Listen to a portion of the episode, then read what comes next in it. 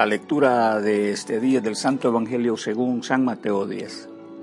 No le tengan miedo a nadie, porque todo lo que esté escondido se descubrirá, y todo lo que se mantenga en secreto llegará a conocerse. Si les digo algo en la oscuridad, díganlo ustedes a plena luz del día. Si les cuento un secreto, cuéntenselo a todo el mundo. No tengan miedo de la gente que puede destruir el cuerpo, pero no la vida que está en ustedes. Más bien, teman a Dios que tiene el poder de destruirlos totalmente en el infierno. Dos pajaritos no valen más que una moneda. Sin embargo, ningún pajarito muere sin que Dios, el Padre de ustedes, lo permita. Dios sabe hasta cuántos cabellos tienen ustedes en la cabeza. Por eso, no tengan miedo. Ustedes valen mucho más que todos los pajaritos. Si ustedes le dicen a otros, que son mis seguidores, yo también les diré a mi Padre que en verdad lo son. Pero si ustedes le dicen a la gente que no son mis seguidores, yo también le diré a mi Padre que no lo son. Esta es la palabra del Señor. Jesús, la difusión poderosa del reino, la providencia y la confesión de su nombre. Jesús y la virtud proclamadora del Evangelio. El discurso anunciado no encubre las consecuencias de reacciones riesgosas provocadas por la proclamación del mensaje salvador. Por lo tanto, el maestro usa dos líneas de rigor importante a sus discípulos en toda generación. En primer lugar, resalta un hecho relevante en la virtud contenida en el Sagrado Evangelio, es decir, su enorme valor de propagación, el cual es inherente por el contenido de su mensaje. Juan Calvino escribió en su comentario de Mateo que no hay nada que no sea revelado por el Evangelio. O sea, de él mismo dice que éste no quedaría en el olvido y que no sería soterrado como un difunto o bajo la tapa de un almud. Hermanos, este mensaje ha de ser difundido como ningún otro mensaje en cada etapa de la historia incluyendo la actual. Este mundo será afectado por su gracia, por sus promesas y esperanza, que son para todos los moradores del mundo. El profeta en un poderoso anuncio decía que así como el agua llena los mares, también esta tierra sería llena del conocimiento de Dios, dando a entender la fuerza indetenible de esta sagrada doctrina traída por el Mesías libertador su gloria, su misericordia, la presencia de toda bondad estaría a favor de los habitantes del mundo. Jeremías se preguntaba, ¿podrá alguno esconderse y que yo no lo vea? Y el Señor declara, no soy yo quien lleno los cielos y la tierra. Así que lo enfatizado en esta proclamación es que el mensaje, a menudo enseñado en el silencio es el mensaje que estremece al mundo con su doctrina y sobrepasa con creces a cualquier anuncio. Y mientras este mundo exista, el estruendo poderoso ocurrido en la festividad de Pentecostés, o sea, el mensaje salvador resonará en los rincones del mundo de manera indetenible, ya que el Evangelio, cual mensaje proveniente de las esferas celestes, habla claramente las maravillas de salvación de su Creador. Los hermanos, que hoy nos habla sobre la redención de la humanidad. El hombre será sin excusa, porque el timbre resonante de las buenas nuevas toca las puertas del corazón en los extremos del mundo. Finalmente, estas palabras también anuncian que el temor no se ha de apoderar de las almas redimidas con claridad y a gran voz dice, no tengan miedo de nadie. Así que somos su generación que ha vencido por medio del amor, siendo esta fe, el amor, la que en Cristo ha vencido al mundo. Jesús habla del temor y su providencia misericordiosa. Este segmento nos aviva el espíritu y robustece nuestra fe, nos permite acciones afirmativas para comprender mejor la consistencia de su reino y depender de su bondad y misericordia. Advierte el maestro que al ser declarada su palabra, cual llama que ilumina el mundo, la reacción del adversario y como siempre verter amenazas atemorizantes para detener la claridad que libera a todo hombre. Y ante esto nos pide su palabra que debemos enfrentar el temor y ponernos del lado de quien tiene en sus manos el poder sobre la vida y la condenación. Nuestro enemigo es capaz de atentar contra nuestra vida física, pero dejará intacta la integridad espiritual, ya que esta facultad depende en exclusiva de Dios. O sea, tanto la vida y la muerte está en su sola potestad, ni siquiera en la nuestra, por todos los esfuerzos que hagamos, porque los destinos del hombre dependen de la poderosa influencia del Espíritu sobre nuestra voluntad. Al respecto, el apóstol nos enseña, porque es Dios quien motiva al hombre para que haga el bien y quien los ayuda a practicarlo. Y lo hace así porque así lo dispone. En otro lado hace la afirmación, así que la elección de Dios no depende de que alguien quiera ser elegido o se esfuerce por serlo, más bien depende de que Dios tiene misericordia. En estas palabras se centra el valor de cada uno de nosotros, eh, tener a bien la vida eternal o la vida eterna. Sus palabras nos dispone a estar en el lado de Dios o someternos a cualquier temor originado por las circunstancias, hechos, catástrofes, el miedo al tirano, dictador, el miedo de la enfermedad, la crisis social, el terror de la muerte, etc.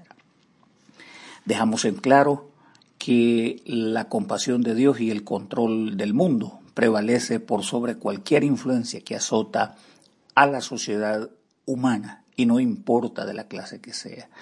Es oportuno entonces ofrecer esta postura, para nada timorata de los enunciados de la teología latinoamericana, en donde afirma que ante cualquier fase del miedo hay que tener una postura denunciante contra las estructuras opresivas como Jesús también hace un llamado a sus seguidores a no temer al hombre y su pecado, o sea, nos pide que tengamos una actitud de resistencia ante el enemigo, como el apóstol lo refiere. Por esto, obedezcan a Dios, hagan frente al diablo y él huirá de ustedes. Háganse amigos de Dios y él se hará amigo de ustedes. Esta teología ve ejemplar la actitud del antiguo pueblo con su líder Moisés que resistió a 400 años de yugo de los faraones.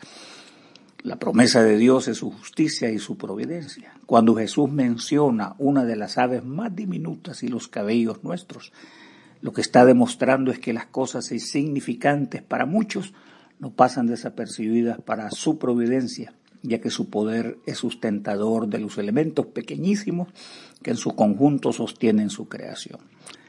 Su evangelio, sin temor a la duda, posee el poder de abrir los ojos del marginado, del oprimido, los que sufren injustamente.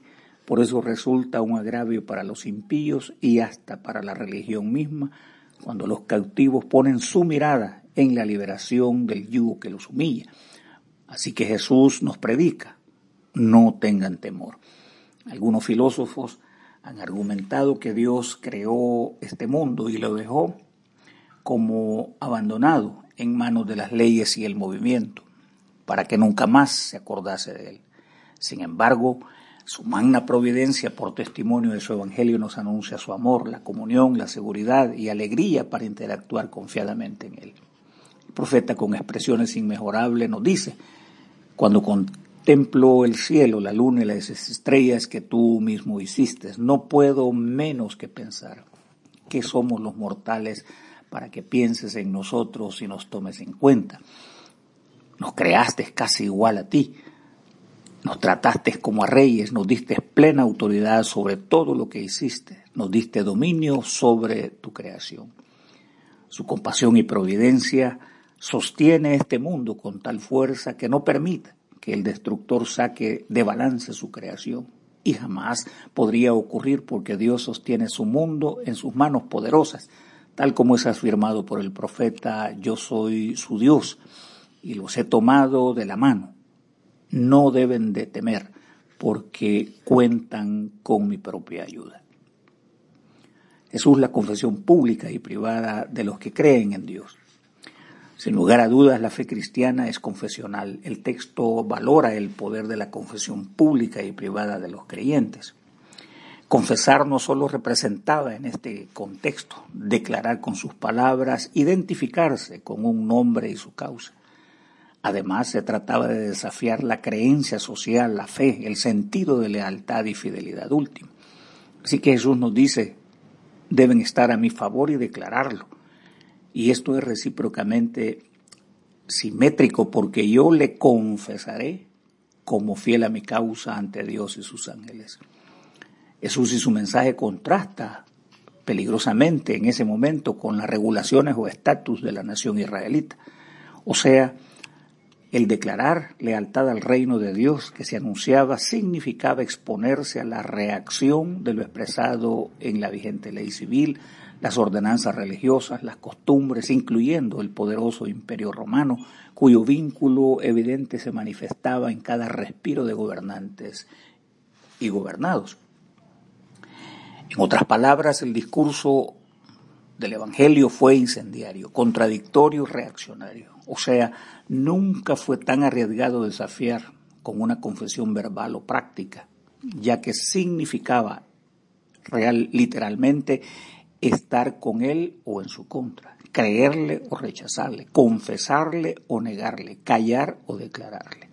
Así también la iglesia del Señor, su pueblo, es una comunidad confesante. La iglesia cree lo que confiesa.